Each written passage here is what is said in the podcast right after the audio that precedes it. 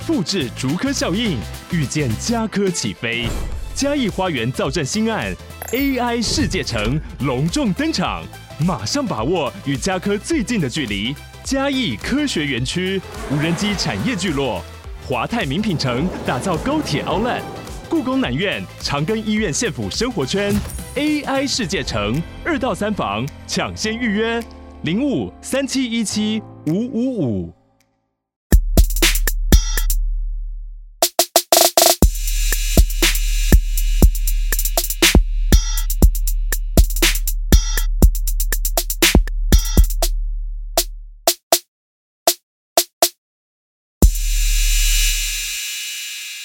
嗨，大家好，欢迎回到加密货币千万交易员的呢喃 Podcast。今天是减半倒数二十二周，我是主持人 Setos，在我旁边是千万交易员 Crypto。嗨，本集资讯由千股票操盘人、加密货币千万交易员以及研究员组成的呢喃猫投资团队提供。今天我们会讨论加密货币的投资热点、潜力币种。如果想听的主题，欢迎在下方留言告诉我们哦。哇，没想到也已经倒数减半进到二十几了。当初大家就觉得两年、三年很漫长，不知道怎么过的，也就来到现在了。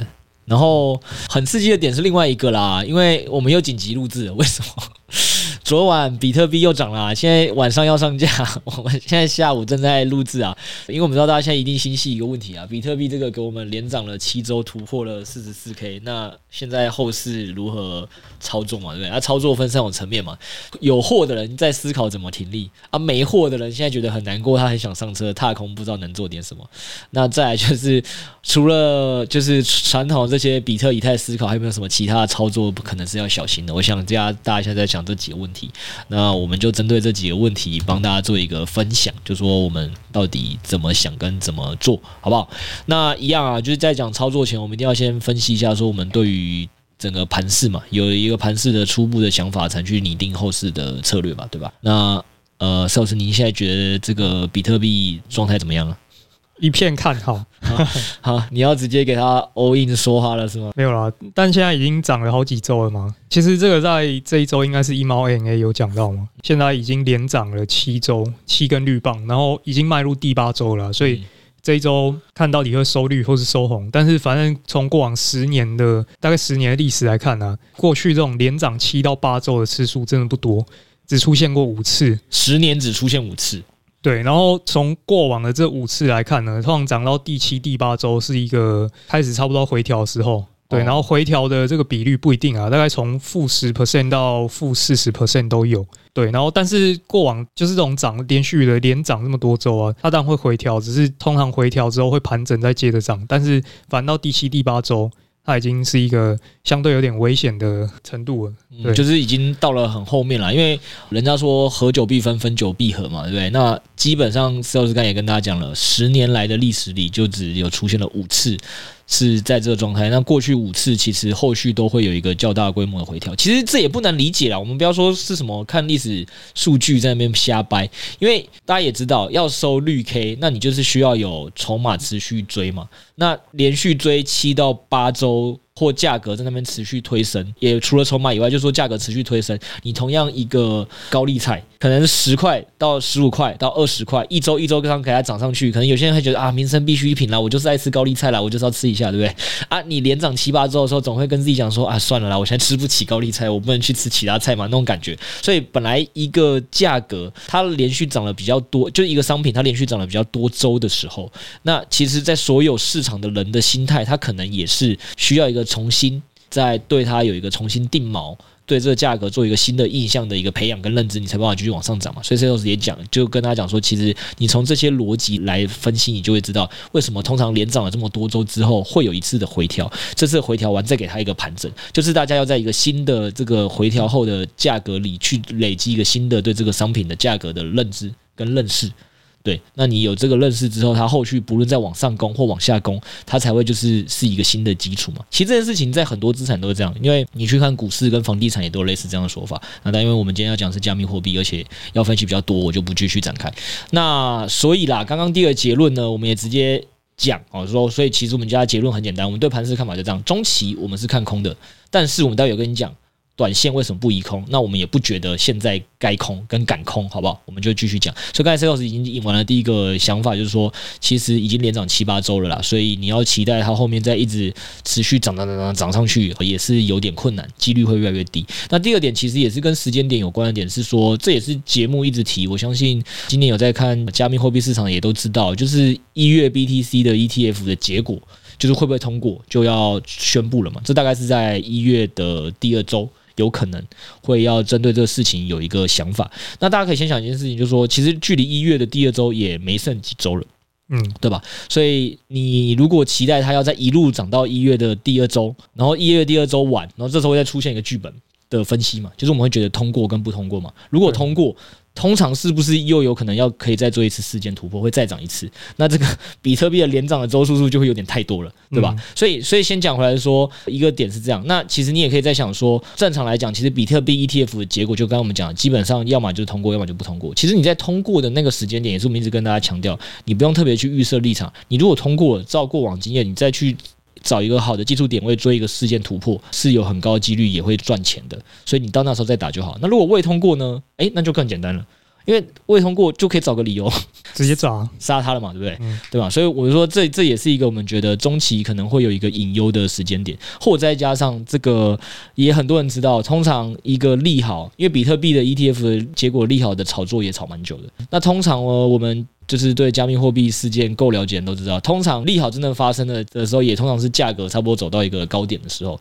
这种案例我们过去分析过很多币，都有给大家举例，我们这边都不讲。所以总之，因为比特币的 ETF 的结果也就剩几周就要出来了，所以这也是我们一个中期会觉得还是会比较高风险的一个位置啊。那最后一个点就是说，比特币的减半嘛。对吧？就是比特币的减半，大家也知道，就是也是二零二四年的一个重大的事情。那它也再是剩下二十几周了。然后在现在这阶段，我们待会继续跟大家讲说，我们其实有看到一些指标，这些指标呢，短期指标也告诉我们，虽然现在你看觉得价格涨了很多，然后又连涨了七到八周。可能你会觉得说，那是不是因为全部人都在这边很疯狂？应该也没有。你去看社群，然后你去看很多指标，你都会发现很多人觉得自己是踏空的。所以在现在这个状态底下，就是就是在不是全民在追高的情况下，其实这个筹码它也是需要一个适度的休息。那这个时候，其实它再加上搭配比特币过去几次的减半周期，通常在减半前还需要一次政府下车的机会，才有办法再重新拉车。就像石头子刚才前面讲低点一样，就是先出现一次下跌，然后再盘整，再上涨。的一个逻辑，所以基于这以上几件事情的综合来看，我们是觉得说中期本身是看空的。那为什么短线不宜空呢？最后是好，那原因是这个之前其实我跟大家提过嘛，就是我们会看一个汇率叫做 ETH 对 BTC 的汇率，那这个指标就显示说现在山寨的一个强度嘛。那过去这一段时间其实一直在盘整啊，但是到目前为止，因为比特币走得很强，所以现在以太币的相对强度已经到了差不多到了前低那个位置，所以。现在你如果去做一些什么 long 秀也好啊，或者是因为这样去空一些山寨币也好啊，如果现在节奏转换到山寨币那边，就直接被嘎爆了，搞不好接下来有可能另外一个剧本是会盘整，然后换山寨币在那边乱喷嘛，所以这个 timing 就是空山寨也是蛮危险的。对，就这个我们要跟他讲点说，因为我们刚才前前面都讲的是。大盘比特嘛，先看完大盘，然后后来我们就继续开讲说，从一些侧面数据都会让我们觉得说，其实现在不论是大盘也好，就是比特币或者是以太币，或更多小的，就是其他所谓我们统称的山寨币，其实现在都是来到一个你不管做空哪一个都很危险的一个位置。因为我也帮真的很很小白的新听众简单讲一下，为什么我会看 ETH BTC 这个汇率？因为目前以太币是作为所有山寨币的一个指标性的一个风向球，所以通常以太币的表现好的时候会带动很多山寨币涨。那如果以太币表现不好的时候，通常很多山寨币也通常会表现的比较没有力，好不好？所以现在石头子刚才提醒意思就是说，因为目前这个汇率来到历史低点了，所以在。历史低点的时候，其实在这个时候，如果要做一个节奏轮轮转，因为就是拉不动比特，那现在市场要去拉其他东西的话，那再重新拉回山寨币或拉拉以太币的话，那可能你在这时候选择去做空山寨币也很危险，对，因为怕有些人可能讲说，哎，比特币我看不懂，还是我去空空其他山寨币，好不好？这是一个。那再来就是说，我们也有看到其他几个东西，是说我们刚才前面就有提到嘛，我们有去观测一些指标嘛，有散户的指标，我们有观察大户的指标。那散户的指标呢，我们目前看到现在都还没有就发现这一轮跟其他人不一样的点是说，其实过去几次市场可能在拉升的时候，散户也都会就到一个疯狂期，那散户到疯狂期的时候，就是他会，就他们会不理性的追高嘛，然后大户就在这时候到货给他们嘛，就可以下车了。但是因为这一次目前看起来散户还没有显示出这么的疯狂，所以短期盘势有没有可能需要大户继续拉，诱使更多散户上车，他们才可以到货坑杀，是还是有可能的。所以在这个时间点，我们还是会觉得说，整个市场的散户指标 有两个哈，就是我们有看两个散户指标，他们目前是 是看起来还没有散户还没有。乖乖上车的啦，所以大户有没有可能继续拉也是有可能，所以你这时候贸然做空本身就是蛮危险的。对，那至于这个散户指标是是什么，如果不知道的这个听众，你可以去看一下我们周一的初刊的 PPA 是有聊到的。对，然后待会再做那个如何观察停利的时候也会再讲到，然后再我们讲一下大户指标，大户指标这个。也是哦，是这个 NFT 的群友，如果不知道什么是大户指标的，请回去复习一下我们的这个 NFT 的 ANA 好不好？那现在大户指标呢，目前的显示啊，是说他们是净净做多的，对，而且这个净做多很特别哦。呃，邵老师，你是不是有去看一个数据，是说过往两年只要他们转净空的时候，通常比特币都会是大盘都会来到一个短线的高点。对，对，反正这个指标就是过往两年呢、啊，它持续了蛮长一段时间的有效。过往两年，只要这个指标呢突然 bang 砸下来，然后从正值转净空的话，几乎都会是比特币的短线高点。然后这次又特别离奇，就是这次它是在十一月十四号的时候转负，隔一周突然有转正，啊，以前没看过，所以。没看过就代表没得复盘，那没得复盘就盘势就会相对不明了，对，就会比较乱。因为之前其实，在十一月十四它转负的时候，其实很多有在看大户指标的都想说啊，大户已经转负了，对吧？所以感觉大户其实对后市也偷偷的没有那么看好了，他才用他的筹码说话嘛，就转转成空单嘛，对。然后就像 Setos 讲，因为你如果看过去两年的数据的话，这个东西通常转空单了，它就会转空单好一阵子，它是会有趋势延续性的，然后通常就会是。比特币短线的高点，但是但是这一次呢，就是这么的这么的离奇，就是我们也很少看过的，它在隔一周转正了。嗯、那转正就真的很麻烦了，就是因为过去真的出现这个比率很少，你也不懂为什么这个大户突然他又看到了什么东西，就想成转成做多这件事情，所以变成说我们也不想随便与大户为敌嘛，所以大户短线还在进做多的时候。就是以我们今天在录制的时候，他还在静坐多的时候，我们当然是也不敢。虽然我们对中期后市分析看空，但我们短期当然是尊敬我们的大户，大概是这样。然后我们也跟大家做一个提醒，就是这个大户指标啊，它其实已经算是，我觉得已经算是频率算快的指标了。它是每周就会大概更新一次，但是因为每周还是更新一次原因，那我们今天录制是礼拜三，它是有滞后的，嗯，所以我们也没有办法确定说这几天大户是不是又转负了，还是他又做了什么东西。所以这个可能我们现在只是跟大家做一个提醒，是说起码我们在看的这个。大户指标，它是从净空又转到净多，在两周前，对，那到现在起码在上一周的的部位，它还是持续净多的，所以大家还是要小心。嗯，大概是这样。那实际上呢，可能还是要追踪一下新的数据出来，它到底是净多还是净空。好，所以综上所述，我们盘势分析完了嘛，就是为什么我们中期看空，但是短期我们又觉得不应该随意做空，或我们觉得短期甚至还有可能上涨。那既然短期还有机会上涨，那整体这样综合起来的话，那 Sales 我们就来聊聊，如果大家现在想要进场操作，就是我们分几种。状态的话，那大家可以怎么操作？如果有人还是想做多怎么办？还是想做多的话，基本上就是等回踩嘛。当然，现在比特币还是老大，它只要一跌的话，山寨可能都是直接跌三倍以上，所以。还是看比特币做事，那等回踩之后再找相对有基本面的去做多嘛？对啊，Tony 今天的 PPA 有上架嘛？就跟 Podcast 同一天上架，他有上上架两只，他自己觉得基本面有一些利多的币，所以如果大家真的要挑做多回踩做多，然后你又对很多币不知道它本身有没有一些基本面利好的话，你会怕的话，那你。真的想做多了，你就去挑有基本面的币去做多了，我觉得会比较好。那只是说一样是要注意止损了，因为就像我们刚才前面讲的嘛，现在中期就有可能是一个呃随时有机会转空的状态，所以在市场长活的秘诀的重点就是你在做这些做多的时候，一定要去注意好你自己的止损。这是一个，我们刚才有讲嘛，因为大家一定会问停利嘛，那恭喜你啦，因为一定很蛮多人是觉得自己是踏空的，好不好？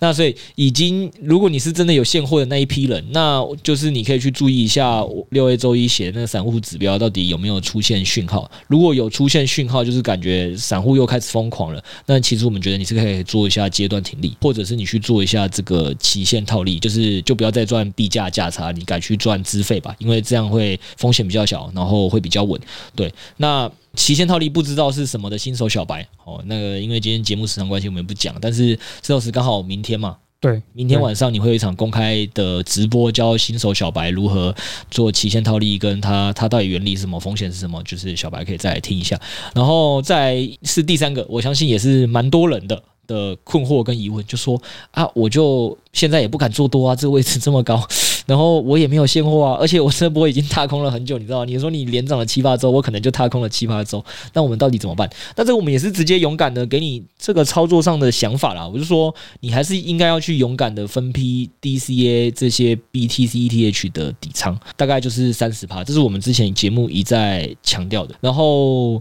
如果你你觉得都单纯现在做多底仓大币的底仓，你真的会怕？那你起码也去做分批做龙秀的多大币，然后空山寨币的组合这两种。因为大家要先想一个很有趣的问题，好不好？就是邵老师，我不知道你最近有没有在看台股跟美股的指数？就是你进加密货币之后，你还有很很常在看台股跟美股的投资？没有那么常看啊，可能一两个月才拿出来看一次。哦，就一两个月发现自己又不小心赚了点钱那种感觉。没有太常看就会乱动，乱动就会亏钱。哦，好了，我跟你讲，因为我是。好的，因为大家也知道，就是说小弟以前的工作也是在台股帮别人代操的法人机构工作的，所以我其实都会一直习惯性的看一下圈外的的台股跟美股的指数，加强我对整个可能总体呃市场的一个想法跟认知，就筹码怎么流动这样。那其实现在呢，台股跟美股指数啊，其实也都在高位。所以不是只有币圈让大家觉得难受踏空，很多人现在也有同样问题，就是台股跟美股这么高了，这个时候是不是应该要停利啊？然后有一派是定期定额指数派嘛，然后这时候就会看着那个线图啊，或或者他们记得历史高点啊，觉得说现在这么高了，我们是不是应该要先不遵守纪律一下，先停扣，我们等低一点再买，不然感觉我现在一买这一批打进去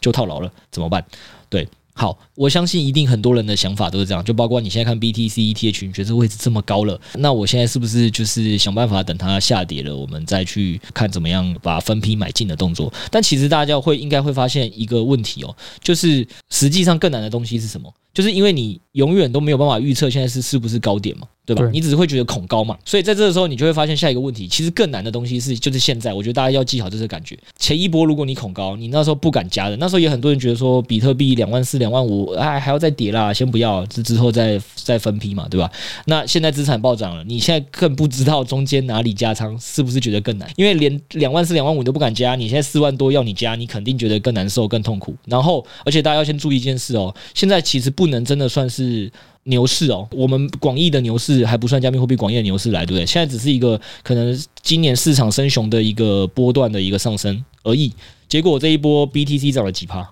一百七十 percent 以上，对，一百七十 percent 以上，还会不会继续涨？我们也没有办法跟大家保证，对不对？那你你们就想一个有趣的问题：等为什么那时候一直教大家要要做三十趴以内的分批建底仓？等真的牛市来的时候，很有可能 BTC 是会涨过一百七十趴的。然后崔老师有录过一集那个吗？为什么他选压以太当做这个他囤的主要原因？因为以太还有可能会涨八倍啊，好不好？啊为什么他会涨八倍的？回去 回去听一下八 K，跟回去听看一下 YT，那是迷因了吼。反正就是它还会再涨更多倍啦。那那其实到那个时候涨个两倍三倍，然后。那个时候你到底要在哪里中断加仓？你肯定是更不知道该哪里中断加仓，你你会觉得风险是比较低的，所以一定是要中期持续的在做分批去布局底仓是最好的。而且大家一直就我们也一直有跟大家强调，就是投资就是一个风暴比的问题。你现在哦，即使现在是四万四，对不对？诶，四万三、四万四，你现在第一批这一批打进来的比特币在四万四好了，你最多能输几趴？假设你不开杠杆，最多对啊。最多应该就跌到前低一万六、一万七，不是啊，最多可能归零，最多可能归零。对啊，最多可能归零。好啊，所以你你看你这句话根本就就觉得我在攻三小，好，没关系，所以他完全不认同，他觉得到一万六可能他就觉得差不多了。但是你看，我就说我我做做了最坏打算，最多归零嘛，我四万四进去最多归零，然后我赔多少？一百趴。嗯。但是我们刚才讲了嘛，你连这一波是升熊的反弹，你都有机会赚到一百七。如果你当初有在乖乖在两万四、两万五的时候，那时候定投，对对吧？那牛市的时候，通常是还有机会再分很多倍的，就是再翻很多倍的，不论是 BTC 还是 ETH。所以最多只会跌一百趴，最高有机会涨数倍。其实它风暴比，我觉得到现在做分批 DCA 还是不差啦。只是只是，当然你现在一定有可能现在短期进去做，就我们讲，因为我们中期也是偏看空的嘛。你你当然。有可能会一分批进去呢，就觉得啊，我我又开始什么有未实现亏损，你会很痛苦，这是也一定的。不过就像我我们跟那个 NFT 群友这一轮在有踏空的，应该都懂我现在在讲这一段，就是六 A 他其实在七月十四的时候，刚好社群就有人在问他说，他现在有没有想要做什么操作，然后他就说他现在想做一个超大波段的 long 秀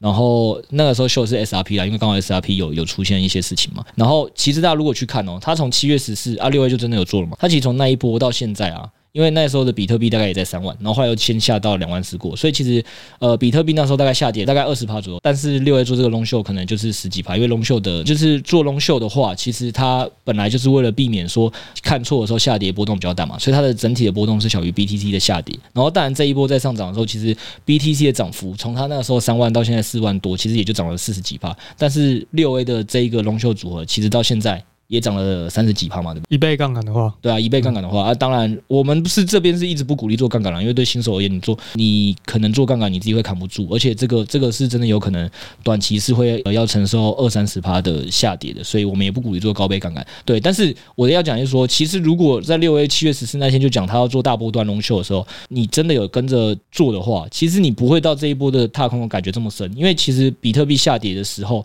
你跌幅也没有比它重，然后上涨，现在比特币涨了四十几帕。就是在那段时间到现在涨十几帕，那我们那个龙秀组也涨三十几帕，所以其实就会是一个。你就不会到现在有一个觉得啊，我手上都没有东西，那我现在没有底仓，我没有东西怎么感觉？所以这件事情就很像，回到大家想想自己的读书时期，受时你在大学的时候会不会很常有做一件事情？平常不好好读书，跟准备模拟考，然后到了大考前一天，开始跟室友聊说啊，我们现在要怎么拼级？嗯，大家多少都会嘛，对啊，对啊，所以所以，我我们拿着就跟大家讲啊，就是说我们之前有一阵子节目一直在那时候叫他 DCA 底仓的时候啊，大家因为可能是还没有面对到。大考嘛，没有面对到模拟考嘛，对吧？所以就觉得啊，没差啦，之后再做啦。我在我现在还有时间，再等一下，或等一个更好的时间点，没有啦，因为你真的永远不知道上涨的时间点是什么时候来，所以能跟时间做朋友的时候，肯定就跟时间做朋友。然后不要在那种考题难度越出越高的时候，就是已经到比特币这个点位的时候，或或以太币到这个点位的时候，才想说，我现在之前没做，我现在有什么这个补救措施？那一定是越难越难做，你考及格几率一定是越来越低的，好不好？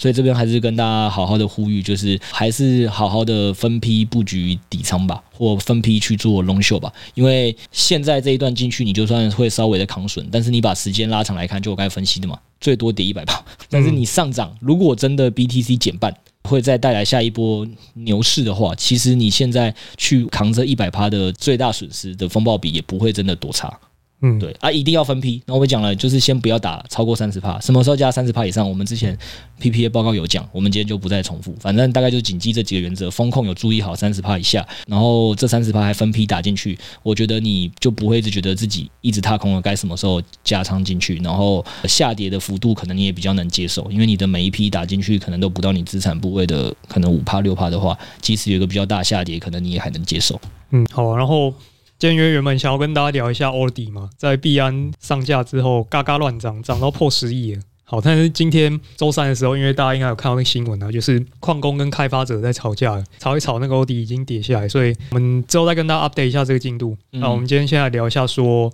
Solana 也是前一阵子突然整个生态好像复活了嘛？那这个复活里面到底有什么东西是我们可以去关注的？然后 Solana 这个东西，它是从年初那个时候，大家觉得它死透的时候，到现在已经涨了差不多六倍了。然后涨六倍之后呢，当然整个生态一起来，现在又很多的项目开始在 build，然后开始在释放很多消息。然后到今天为止，已经有很多项目跳出来说，他们要做空投，他们要开始发币。那所以，我们今天要关注一下哪些生态哦？对啊，然后包括为什么这段时间要聊 OD，或者是要跟大家聊聊 Solana 的一些现况，以及就是它这一波到底哪几个呃重点项目把这个生态做起来的，跟大家做一个分享，还是一样啊。就是我们跟大家讲，就是说我们节目其实为什么一定会定时的去分享，或去跟大家传递一下，说，哎，现在市场一些最新的一些重点的其他的投资者们在投资什么，跟在这个生态在夯什么，我们也会定期。的去跟大家做介绍的原因就很简单，就是你如果一些基本的知识你都不具备的话，你就真的很难去跟上人家的讨论嘛，对吧？嗯、或你也不知道从哪里切入嘛，对。那还是回到那句话，就是平常多帮自己这个补充一些日常知识，你才不会在一个临时大考的时候你会慌一点。所以今天才原本是预计，其实这节目原本是预计要跟大家聊欧迪跟 Solana 的，但因为欧迪的状况可能又还值得等之后再介绍，因为有更多更新的状况，所以我们就先从 Solana 的来聊起好了。对，然后一样，我们突然会去看一下他们 DeFi 数据嘛。那 Solana 刚讲到说年初到现在币价大概涨六倍，但是其实现在大概只涨了三到四倍，所以现在大概是七亿美金啊。然后其实蛮明显，这一波 DeFi 可能只是其中一个小部分，还有包括说 NFT，包括迷音，包括上面的一些交易所，反而比较像是主因。所以我们来看一下说各个区块他们发展怎么样。然后呢，它虽然说增长了三点五倍的 TBL，就是整个链里面的资金嘛，不过牛市的时候这个数字是一百亿的，所以跟牛市的时候相比还是差蛮多的。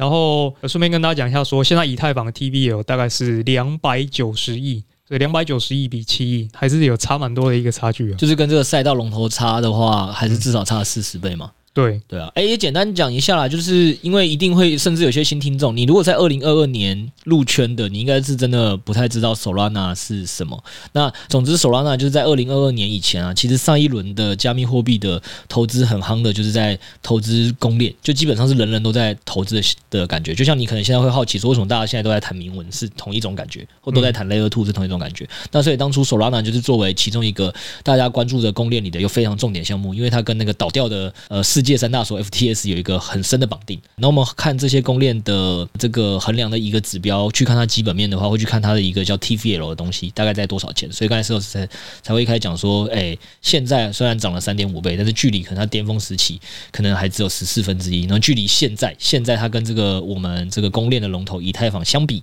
大概只有百分之二点五。嗯，就是它其实虽然看感觉好像最近价格涨了很多，生态好像也增长了不少，但实际上它那距离自己的巅峰跟距离现在同业的这的头，其实还是有很大一段的距离了，差不多是这样。对，然后但实际上去看交易量的话，它这一阵子大概都是前三、前四名，就大概只输以太坊、输 Arbitrum，然后有时候会输一下币安链，所以它现在交易是非常活络，很多人在上面去炒币了。所以这个是数据的方面嘛。然后其实讲一个有点 tricky 的，就是从主观来讲，就是老韭菜应该会记得，FTS 刚挂掉那个时候，就 Solana 一直宕机。然后可能 TPS 当初本来说什么几十万，然后那个时候可能剩几百，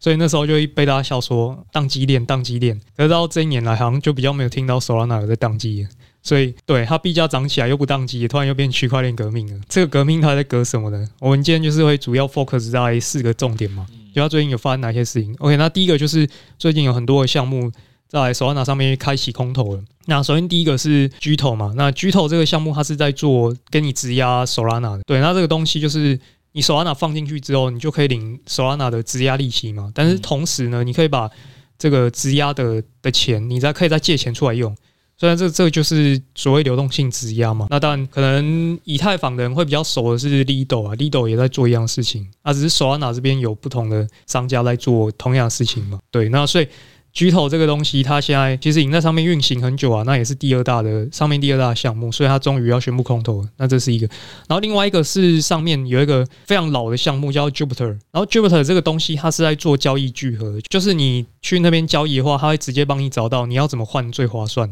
对，那这个东西它在 Solana 上面市占率非常高，就是根据我去查一下说 Solana 上面的交易量来讲，Jupiter 它大概可以占到三分之一到二分之一的。一个交易量，整条链。我我只帮 Sales 补充一个点，就是大家如果听不懂他刚才最大的交易聚合区 Jupiter 是什么意思的话，你就想说你买机票是不是会去上那种 Skyscanner 的这种比价网站，他就帮你是找十几间旅行社，说你从 A 目的地到 B 目的地，到底你怎么买比较便宜？嗯，大概就这种概念。所以大概就是说，在换汇的这个使用量最大就是这个 Jupiter 在 Solana 上。嗯，对，那流动性质押，他刚才讲的就是说类似循环贷啦，就是说如果你把房地产去去拿给 A 银行借啊，这个 A 银行借出来的钱，你又把它再拿去，比如说投资股票，再把股票拿去 B 银行借，那你就会原本你手上只有一笔钱，你现在就变出了大概接近三笔钱那种感觉吧？对，所以那个流动性质押其实主要就在做这个的，那就是他讲的第二大协议叫 Gto，就是在做这件事情的。嗯，对对，所以这两个蛮大的项目都是近期就要空投。对，就是要空投，那空投就是会有钱进来炒作嘛。还有一个算是已经空投了。那我相信之前可能大家都可能是这一阵子比较知道叫 PYTH 嘛，就做预言机那个项目。所以其实是他开低枪的。那开低枪之后，其他项目发现，哎，你发币之后过得还不错，所以大家也就跟着要来发。然后我们刚才已经讲两个嘛，然后它有一个最新的是，其实应该是这两天才发生的，就是翁后那个跨链桥，它。还没有讲啦，但是十之八九，就是大家已经觉得哦，应该就是要发，因为他这两天就是在推特上面有发布说他们会跟 Backpack 交易所合作。那这个 Backpack 我们等下会讲，反正也是 Solana 最近算是势力最庞大的一个的项目。所以呃，Wonho 他们有宣布有跟那个 Backpack 他们有一个合作，所以大家在讲应该是要发币啊，应该是要发。除了这个啦，他还有那个啦，他不是又有融资吗？对，然后融之后又就是因为发币或空投这件事情前，你首先要知道你想要发给谁嘛，你要有一个身份的辨认嘛，所以他现在疯狂在帮他们的就是使用他们这个社群软体 Discord 的成员上身份组，嗯，所以大家种种的迹象觉得哦，这些身份组是不是会拿到不同的币的感觉？嗯，对，所以大家就推测他可能也要发币了。对。啊，这个他们的融资额是今年最多的，然后他们之前有一次有一次是被害了十二万颗的以太币，我记得是有全部赔付了。所以他们背后应该资本是蛮夸张，反正这个这个当然不是重点，是说他们最近近期又融了一笔大概两亿多美金，然后这个是今年记录以来应该是最大的一笔金额。对，所以种种迹象都指向说他应该是要发币了，而且很有钱，背后的爸爸很大。嗯，对，所以他基本上就是强强联手啊，我觉得这个蛮值得去期待一下。所以这个是一个，就是你看我们刚刚已经数了，呃，第一个 PYTH 嘛，然后第二个是 Gto，然后第三个是 Jupiter，然后第四个是 Wonho。光是最近就四个项目要在上面做发币，所以看得出来上面上面是资本是蛮多的，不然他们也不会找一个没人地方发嘛。OK，然后第二个就是说我们刚刚提到那个 Gto 嘛，Gto 它是在做给大家去质押 Solana 嘛。那这边跟大家讲一个数据，就是 Solana 上面呢。整个网络有大概七成的数是质押在里面的，你就想有七成的数是呃锁在那边去当矿工的，所以它的质押比率非常之高的。然后这个比率，我们如果去跟以太坊比较，以太坊到现在大概也就二十四 percent 质押在里面，对，所以一个是二十四 percent，然后一个是七十 percent，所以你知道 Solana 现在是有很大的一个份额是锁在里面质押，但是呢，真的去用到流动性质押服务的很少。大概大概现在大概只有四 percent 是质押在这些流动性质押协议的，其他可能就是自干，我自己质押。所以代表说现在还有很大一部分市场增长的空间了。对，对对，有可能是转过去的，因为这边的用户可能以前是不习惯去做这种流动性质押动作的嘛。就对，那但是当然这有可能有一个原因，就是我的猜测了。就是有可能，因为流动性质押服务通常就是比较服务，通常是可能去服务一些散户嘛，或是中户。因为大户的话，你可以不用给人家抽成嘛，你自己搞就好了，你不用去找人服务你。嗯，就是所以这个有可能是一个原因，但我只是说现在这个比例有点悬殊，蛮悬殊的。对，所以这是一个有可能发展的一个赛道了。对，所以你又点了说有一个值得期待的空头，然后你今天也跟大家又讲了一下说，觉得他们的呃流动性质押的比率太低了，是一个值得关注后来发展有没有变好的一个一个追踪点嘛，对不对？嗯。好，那再就是要讲 Backpack 这间交易所造富效应了嘛？对，然后这个其实是这一次 Solana 生态可以起来，很多人会觉得说他们是一个主因，就是 Backpack 交易所。那他们背后是由其实是有一个 NFT 项目叫 MATLABS，他们去复制出来的。那这交易所，大家可能就觉得哦，就是一个链上交易所，我们早就看过几千个差不多的东西。但是从就他们举动来看呢、野心很不止于此。那是他们最近有去跟杜拜有去申请一些监管的牌照嘛？那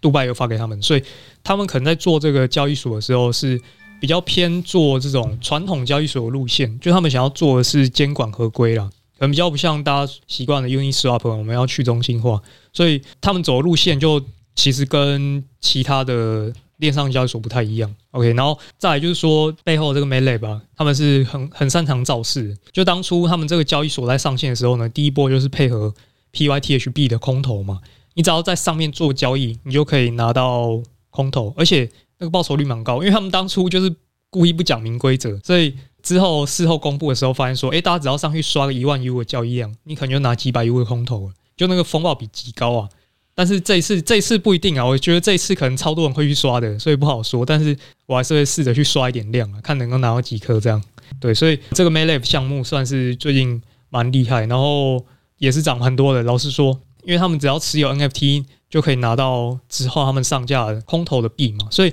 它这个项目在一个月内呢，其实就大概涨了三到四倍。哦，我记得今天看的时候好像有到两百上下，两百收上下，所以最近是涨得很夸张。那这个项目在索纳是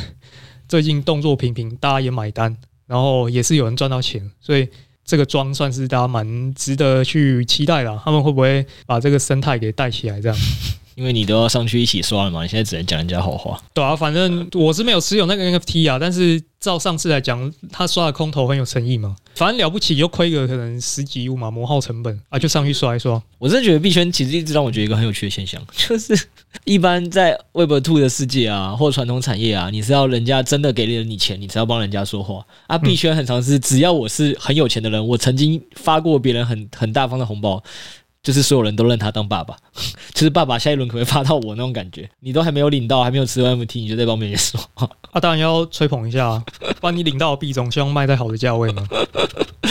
对吧，啊？所以 Backpack 包括背后的 MATLAB 啊，我在想之后我不确定啊，就是他们如果比较会搞事的话，可能就会把之前那些 Yuga Labs 什么的玩过的，通通再玩一次。对，这是下一个故事，嗯，我们可以下次再跟大家讲。对啊，也很久没有聊以太坊的 Yuga Labs 了。嗯，对，然后再第四个就是迷音啦。迷音这个东西其实比较不常讲，可是索安纳的迷音是出乎意料的强。这它的名甚至比兽本身还要强，就是大家如果有看币安有一个叫做 BONK Bonk 的币，然后这个东西算是索拉纳上面的斗具啊，上面的大狗。那这个大狗最近是涨得蛮夸张的，甚至兽已经在转弱了，大狗还继续在涨。然后这个带头的大狗呢，是近一个月啊涨了七倍了，它已经涨超过以太坊的一只小狗叫 Floki，然后现在市值大概在五亿美元。那离之前那个 Pepe 那只青蛙，青蛙大概现在是六亿多美元，其实已经距离不远了。Pepe 是基本上上一轮新崛起的迷因币的大概最具代表性的王者，好不好？嗯，之一。然后他现在只有也才六亿美元市值，所以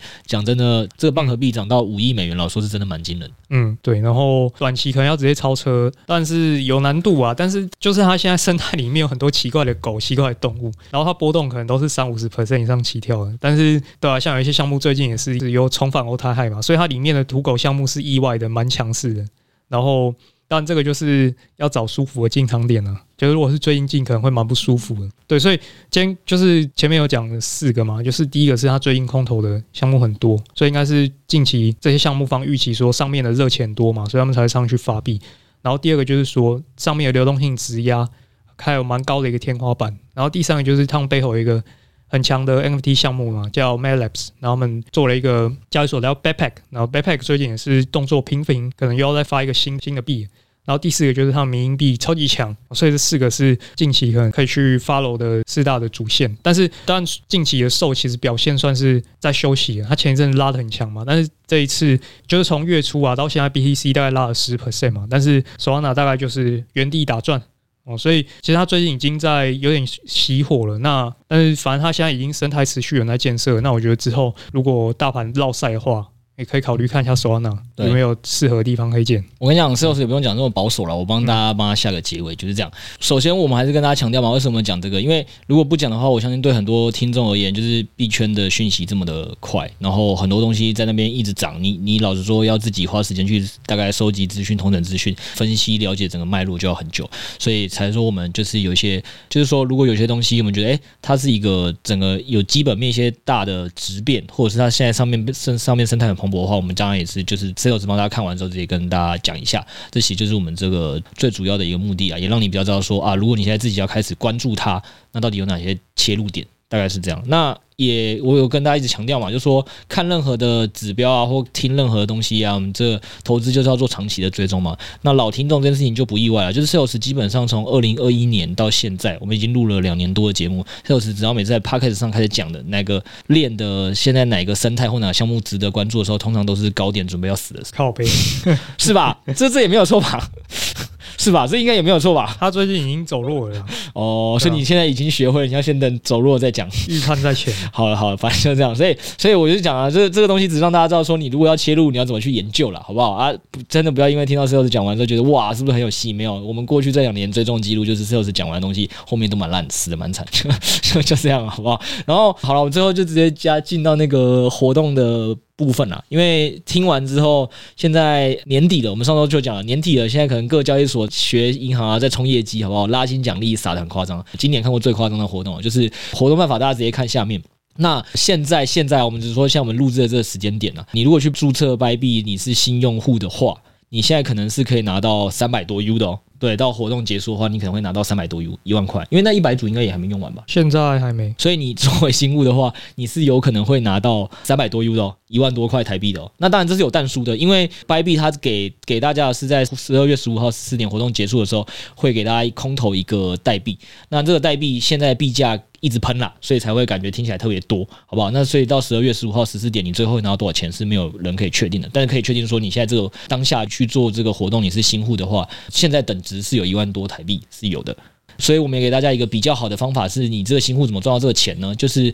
照底下的活动规则都去做，然后没有跟大家讲说，就是你记得预完全符合条件之后，就先记得去把这个代币给卖掉，然后再去定个闹钟，在活动结束的前十分钟，你再回来再把它买回来，确保说到最后十二月十五号十四点活动结束的当天，你不会因为这个代币本身下跌太多，你反而赔钱。这是我们 CP 值觉得最高，你有机会如何赚到一万块的方式。如果你这整套操作正确，你运气也很好，你可能花不到十块台币都不到吧，你就有机会赚到这个一万多块，好不好？我觉得 Bybit 这个活动是真的很强。好，这是一个。然后这个我也跟大家讲一下，说呃，另外一个很常在发我们这个很多钱的爸爸派网交易所，另外一间交易所。那其实社群也很多人在问说，哎，阿派网前面不是很多个月就都有发过那种十几二十万的活动嘛？然后包括他们上次有一个合约网格战队活动嘛，我们家是第一名，他们现在又在办活动了。为什么我们这次目前还没有跟大家说，哎，就是叫大家去参加？哦，原因很简单哦，就是因为我觉得他这次发的不够大方啦，好不好？就是我一直有在跟他们的窗口争取啦，就是因为上一轮我们那个会推荐大家去参加，那么后来获得第一名的原因，但是因为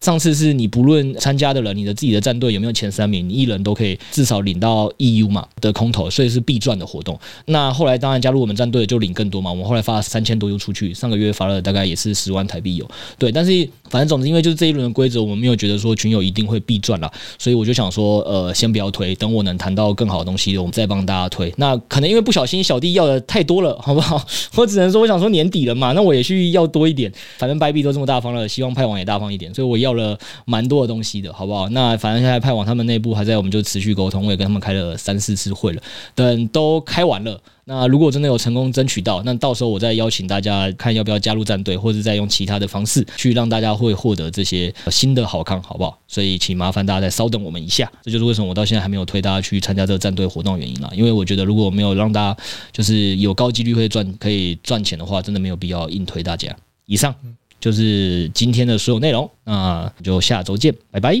拜拜。